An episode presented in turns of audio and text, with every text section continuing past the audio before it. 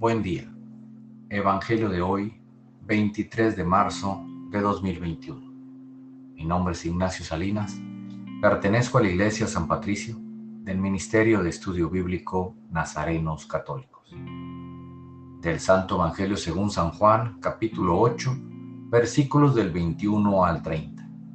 En aquel tiempo, Jesús dijo a los judíos, Yo me voy y ustedes me buscarán, pero morirán en su pecado. A donde yo voy, ustedes no pueden venir. Dijeron entonces los judíos, estará pensando en suicidarse y por eso nos dice, a donde yo voy, ustedes no pueden venir. Pero Jesús añadió, ustedes son de aquí abajo y yo soy de allá arriba. Ustedes son de este mundo yo no soy de este mundo. Se lo acabo de decir, morirán en sus pecados, porque si no creen que yo soy, morirán en sus pecados. Los judíos le preguntaron, entonces, ¿quién eres tú? Jesús les respondió, precisamente eso que les estoy diciendo. Mucho es lo que tengo que decir de ustedes y mucho que condenar. El que me ha enviado es veraz, y lo que yo le he oído decir a él es lo que digo al mundo. Ellos no comprendieron que hablaba del Padre.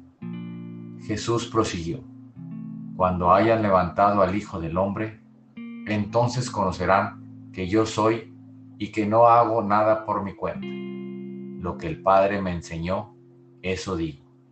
El que me envió está conmigo y no me ha dejado solo, porque yo hago siempre lo que a Él le agrada. Después de decir estas palabras, muchos creyeron en Él. Esta es palabra de Dios. Reflexionemos.